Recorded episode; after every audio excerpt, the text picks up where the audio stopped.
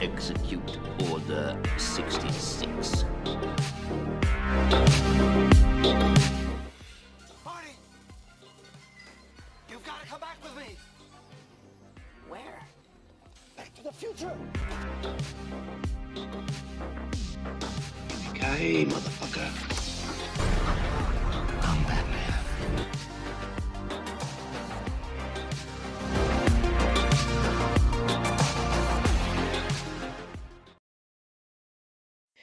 Hallo und herzlich willkommen zurück hier im Watson Talk. Ich freue mich, nach so langer Zeit mal wieder zu euch zu sprechen. Ich war, wie gesagt, oder wie ihr wahrscheinlich schon wisst, im Urlaub und melde mich jetzt wieder etwas zu spät, aber ich melde mich wieder. Und ähm, bevor wir jetzt mit dem Podcast richtig anfangen, fragen wir uns erstmal, was, was ist der Watson Talk eigentlich? Herzlich willkommen im Watson Talk, eurer Nummer 1 Anlaufstelle, wenn es um Filme, Serien, Comics und Videospiele geht. Hier erscheinen wöchentlich spannende Podcasts zu allem, was die Popkultur gerade so umtreibt. Und dieser Podcast ist erhältlich auf Spotify, Radio Public, Google Podcast, Breaker, auf unserem YouTube-Kanal und natürlich auf unserer Anchor-Seite. Und wenn ihr sowieso schon dabei seid, überall zu abonnieren und zu folgen, schaut euch auch auf jeden Fall mal unser Instagram-Profil an, at Podcast. Also, worauf wartest du noch? Let's make history.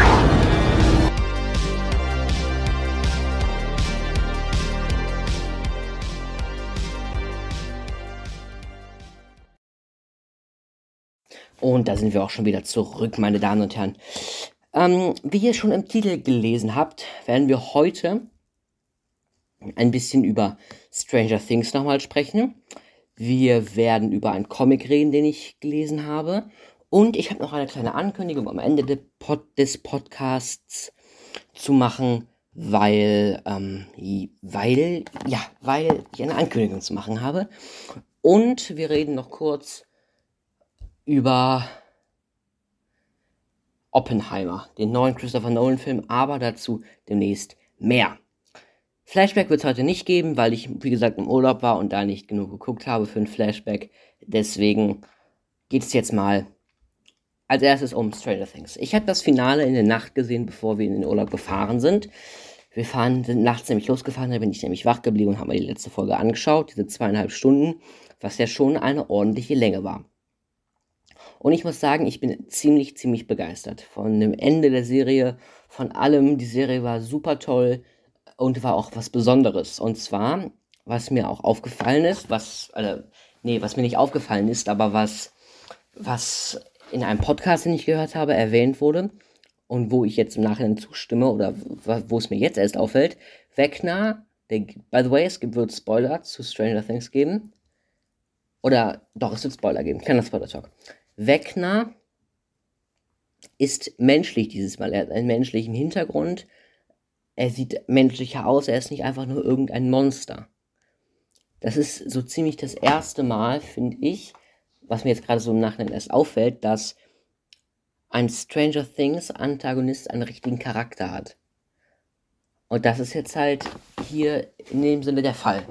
Und ähm, ich muss sagen, mir hat Wegner sehr, sehr gut gefallen ich fand das eine sehr, sehr spannende Handlung, die sich dann am Ende der ganze, also das ganze Ungewisse auflöst in Gewissheit und, und die ganzen Zusammenhänge. Wahnsinn. Das war wirklich ähm, eine Reise und ich war wirklich begeistert. Also ich bin normalerweise nicht so der Seriegucker, aber diese Serie habe ich wirklich gebinged. Super, auch die neuen Charaktere, Eddie Munson zum Beispiel. Fan-Favorite. Ich liebe ihn auch. Wie ihr ja wisst, es wird gespoilert. Ich fand es schade, dass er gestorben ist. Aber ich muss sagen, ähm, der Tod war gut. Und ich bin auch unfassbar zufrieden damit, dass dieses Mal ein nicht-Happy Ending gewählt wurde. Die Sache mit Max zum Beispiel fand ich mega, dass man nicht alles happy-go-lucky ist und man hat während der Serie sehr, sehr krass gemerkt, das ist jetzt sehr rapide aufs Ende der, während der Staffel. Das ist, oh, Entschuldigung, das ist sehr rapide aufs Ende der Serie zugeht. Und ich habe da heute auch noch mit jemandem drüber gesprochen an dem Tag, an dem ich es aufnehme. es ist auch gut so. Ich liebe die Serie, die meisten auf der Welt, also viele auf der Welt lieben diese Serie. Sie ist unfassbar genial, unfassbar super, aber man sollte Serien nicht zu sehr melken, sonst kommt nämlich irgendein Scheiß dabei rum. Und die Serie, man kann ja nicht immer das gleiche nochmal wiederholen, endlos, sonst würde es irgendwann nicht mehr funktionieren. Oh, ein neues Monster. Wisst ihr, was ich meine? Deswegen ist es für die Serie, glaube ich, fast am besten, wenn sie jetzt nächste Staffel endet. Da haben wir aber noch ein bisschen, bis wir da hinkommen. Ich freue mich auch schon sehr auf diese Staffel. Und ich muss sagen, ich fand dieses, dieses Mal die, die Staffel, ich, also ich muss sagen, ich war sehr, sehr, sehr zufrieden. Wirklich. Vor allem, die Charaktere haben auch teilweise mehr Tiefe bekommen. Ähm, wir haben lustige Auftritte wieder. Ähm, ich finde es ziemlich spannend, was mit Will so passiert. Man vermutet ja schon länger, dass Will vielleicht ähm, homosexuell ist oder, oder eben nicht straight ist. Ähm, dass das da so weitergeht und auch wirklich jetzt in, auch in der Serie angegangen wird. Ähm, ja, und was ich schon gesagt habe, es sind halt, ich glaube, vier, drei oder vier ähm, Handlungsstränge, die am Ende halt zusammengeführt werden. Man muss aber auch sehen, das Ende der Serie oder, oder der, wichtige Teil findet meistens. Obwohl, nee, nee, das stimmt gerade gar nicht. Ich laber gerade Scheiße. Ich habe Mist erzählt. Ähm, ich finde es schön, wie am Ende die Handlungsstränge zusammengeführt werden wie alle am Ende an einer Sache dann arbeiten und, und wie, wie alles am Endeffekt zusammenpasst. Und ähm, ja, es war eine super Staffel, ähm, auch mit, es war spannend. Es war einfach spannend und man hat wirklich gemerkt, dass, dass Vecna jetzt wirklich der, ich denke mal, es wird wirklich der Final Boss sein und der, das, der, der, man hat ja auch erfahren, dass er der Strippenzieher ist, mehr oder weniger, und man hat viel mehr über die Upside Down erfahren. Und ähm, Wahnsinn. Also, ich, ich bin begeistert. Punkt. Ich bin begeistert. Punkt 2 auf unserer Sprechliste oder auf unserer Unterhaltungsliste. Ich hätte mich natürlich vorbereiten können, habe ich aber nicht. Ich hole eben den Comic her. Moment.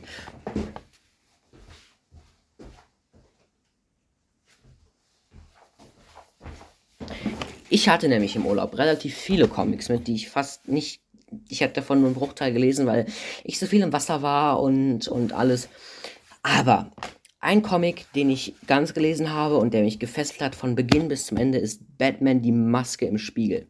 Das, soweit ich das richtig verstanden habe, war Batman the Imposter und die, diese Comicserie und die wurde jetzt in einem Paperback zusammengefasst. Ich hatte die schon vor langer, langer Zeit gekauft nicht vor langer, langer Zeit, vor ein paar Monaten. Und die stand dann bei mir im Regal, aber ist irgendwie in Ger Vergessenheit geraten.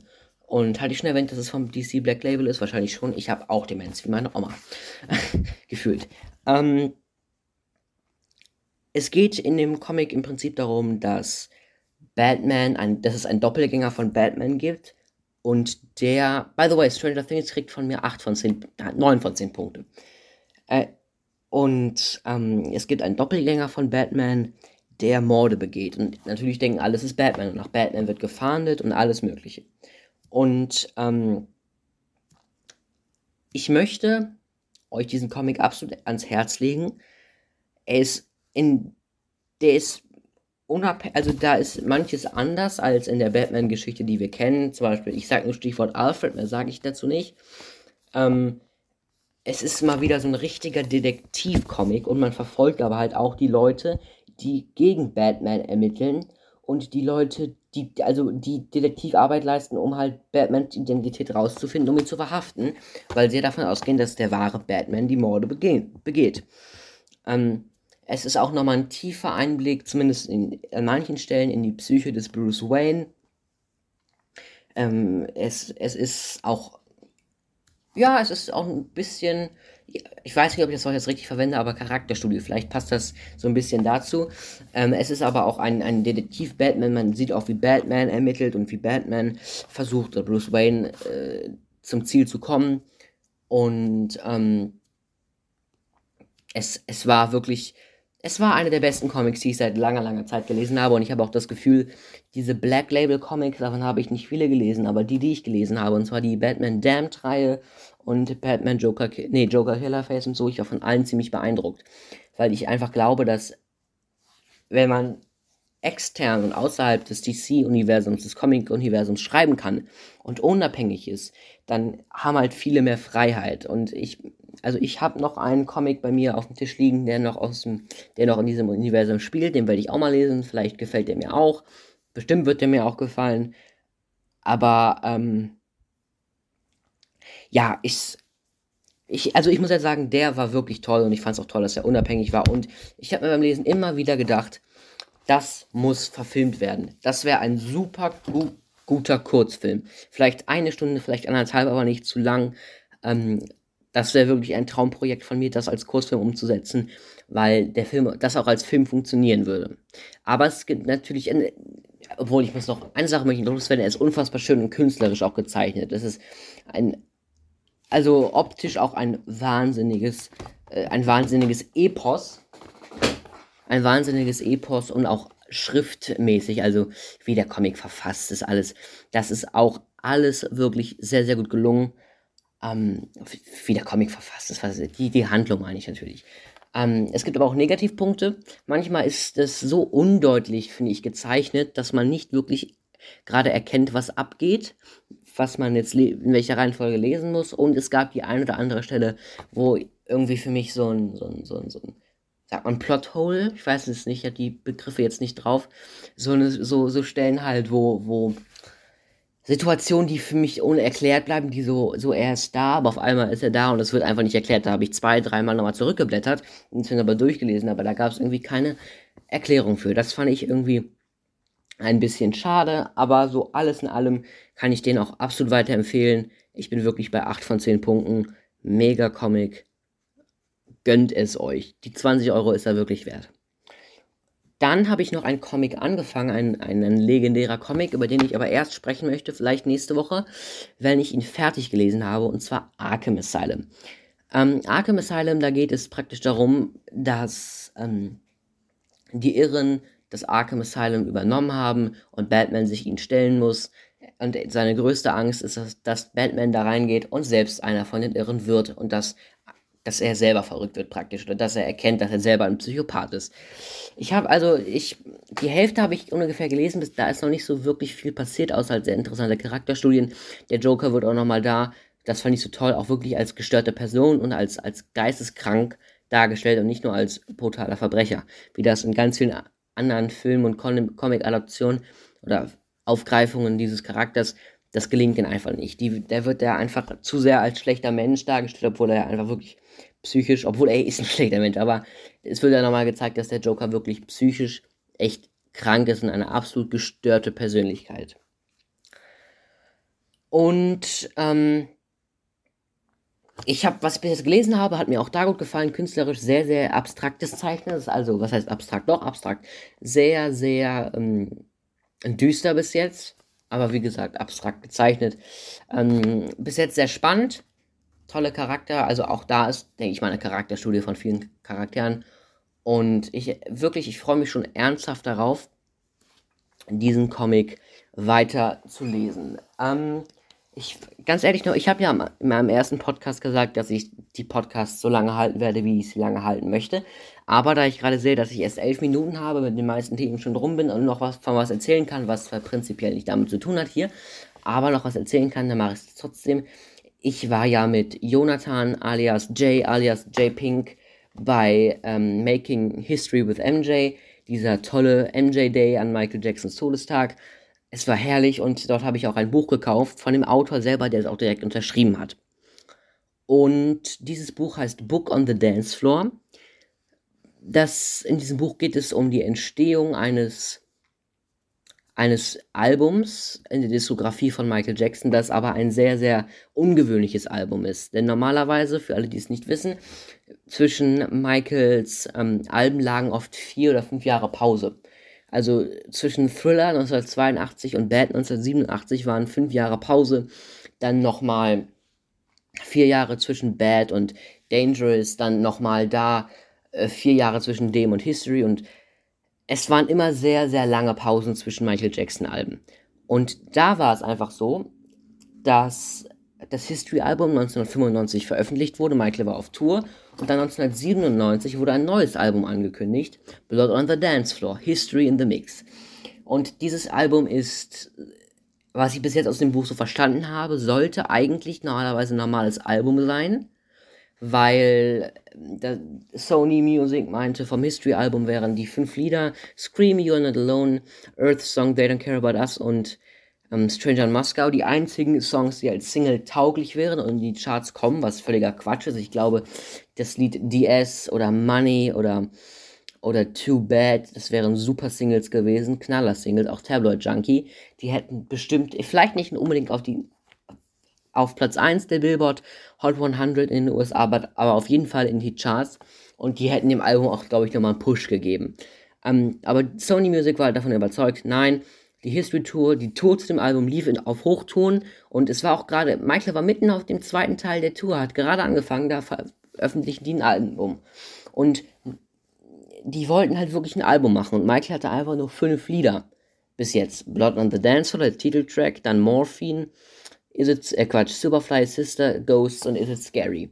Und dann hat Michael vorgeschlagen, lass uns doch einfach eine EP machen, also praktisch ein Mini-Album als als Bonus für Fans. Und dann wollte halt Sony Music unbedingt Remixes dazu packen. Dann kamen noch acht weitere Remixes dazu und gewonnen war Blood on the Dance Floor History in the Mix. Ich muss sagen, die meisten Fans mögen die Remixes nicht. Ich mag ein paar davon, aber die meisten auch nicht. Und Michael mochte die Remixes auch nicht, weil er es gar nicht mochte, wenn, ähm, wenn, wenn andere Produzenten an seiner Arbeit rumspielten oder rumgespielt haben. Auf jeden Fall wurde das Album veröffentlicht, es war ein Riesenerfolg. Es waren zwar in Anführungszeichen nur 8 Millionen verkaufte Tonträger, aber dieses Album ist einfach damit das bestverkaufte Remix-Album aller Zeiten. Und History, das Album davor, ist auch das bestverkaufte Doppelalbum aller Zeiten. Also, ähm, die Zeit war super. Und die History Tour gehört zu den größten Tourneen, die es jemals gab. Also, es war eine super Zeit. Und in dem Buch geht es einfach um die Entstehung. In dem ersten Kapitel, was ich gestern angefangen habe zu lesen, redet äh, Brice Najar, naja, der Autor dieses fantastischen Buches, den ich auch getroffen und kennenlernen habe und kennenlernen durfte. Und eine wunderbare Person ist das. Und der, in dem ersten Kapitel redet er mit einem Autor von dem Black and White Magazin, einem Michael Jackson Fan Magazin, ähm, über die Entstehung des Albums und was er so, was seine Erinnerungen daran waren. Ich muss sagen, ich mag das Album als EP. Die Remixes höre ich kaum, aber als EP ist das wirklich ein schönes Add-on, tolle Lieder drauf. Go, Blood on the Dance Floor gehört zu meinen Favoriten aus dem ganzen Katalog von Michael. Äh, Ghost ist ein tolles Lied, Is It Scary? Eigentlich sind alle Lieder toll, nur Morphine ist nicht unbedingt mein Lied, es ist nicht schlecht, aber es ist einfach nicht mein Lied. Und als EP ist das perfekt gearbeitet und ich sehe es auch ehrlich gesagt als EP an und nicht als, als, ähm, als, als als, sag ich mal, Remix-Album, weil die Remixes für mich nicht wirklich existent sind, aber irgendwo sehe ich es auch als Album. Es ist für mich praktisch sowas zwischen EP und Album. Die Remixes sind für mich etwas ausgeklammert, obwohl sie halt dazu gehören. Und auch auf dem Album sind auch gute Remixes, da will ich gar nicht sagen. Der Refugee Camp Remix von Too Bad ist gut, der Superfly, äh Quatsch, der, der Scream Louder Remix von Scream oder, oder der Money Remix, tolle Remixes, keine Frage, aber nicht so gut wie die anderen Lieder. Und genau, das Buch habe ich halt gelesen. Bis zu einem bestimmten Punkt, jetzt erstes Kapitel, und ich fand es mega interessant. Brice Najar oder Brice Najar hat auch ein, ein Buch über das Album History, von dem ich eben sprach, auch geschrieben. Das werde ich mir auch demnächst bestellen. Und ich bin sehr froh, dass ich mein Buch von Mr. Brice oder Monsieur Brice Najar unterschreiben habe lassen können. Und ich kann es jedem, der sich auch ein bisschen für Michael interessiert, wirklich empfehlen. Es ist wahnsinnig, wahnsinnig interessant. Und damit kommen wir auch zum, zum letzten Teil dieses Podcasts. Ich wollte schon gerade sagen Video, aber dieses Podcast, und zwar die Ankündigung. Und zwar habe ich mir überlegt, ich habe jetzt erstmal ein Video, was ich machen möchte. Ein Video für diesen Kanal. Kein Podcast, ein Video. Vielleicht kommt auch ein Podcast, aber ich habe vor, ein Video zu drehen. Das Thema möchte ich noch nicht sagen, aber ich möchte ein Video drehen. Ähm, über ein bestimmtes Thema. Ich kann nur sagen, es hat was mit Star Wars zu tun. Das wird dann ein 10, 15 Minuten Video, vielleicht, vielleicht auch kürzer, aber kein Podcast. Wenn euch das gefällt, kann ich das gerne öfters machen. Vielleicht, wenn ich auch in, in Ferien oder wenn ich Zeit habe, kann ich auch Podcast und Video machen. Ich kann auch aber manchmal auch den Podcast gerne ausfallen lassen und statt dem Podcast ein Video machen, weil ich schon sehr, sehr lange sehr gerne Videos machen möchte auch. Ich liebe den Podcast und ich mache gerne Podcasts, aber ähm, ich habe halt auch mega, bin auch ein leidenschaftlicher Cutter und ich schneide gerne Videos, macht mir einfach Spaß.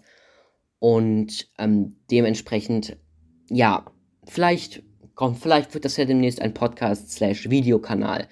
Die Videos kommen, vielleicht mal gucken, vielleicht lade ich die Videos auch als Podcasts hoch, je nachdem, ob äh, das Bildliche nötig ist. Vielleicht kommen die Videos aber auch erst in zwei, drei Wochen. Das werden wir dann sehen. Ich möchte mich jetzt erstmal bedanken bei euch fürs recht freundliche Einschalten. Ähm, ich hoffe, ich habe das noch geschafft, am Sonntag hochzuladen. Ansonsten wünsche ich euch einen schönen Wochenstart. Ich denke mal, die meisten von euch haben gerade Ferien, genau wie ich. Und ich würde sagen, wir sehen uns nächste Woche wieder. Vielleicht, hoffentlich, hier im Watson Talk. Ich habe jetzt gleich noch ein schönes Grillen bzw. Barbecue vor mir. Ich freue mich schon mega. Und ich sage, haut rein. Bis dahin. Ciao.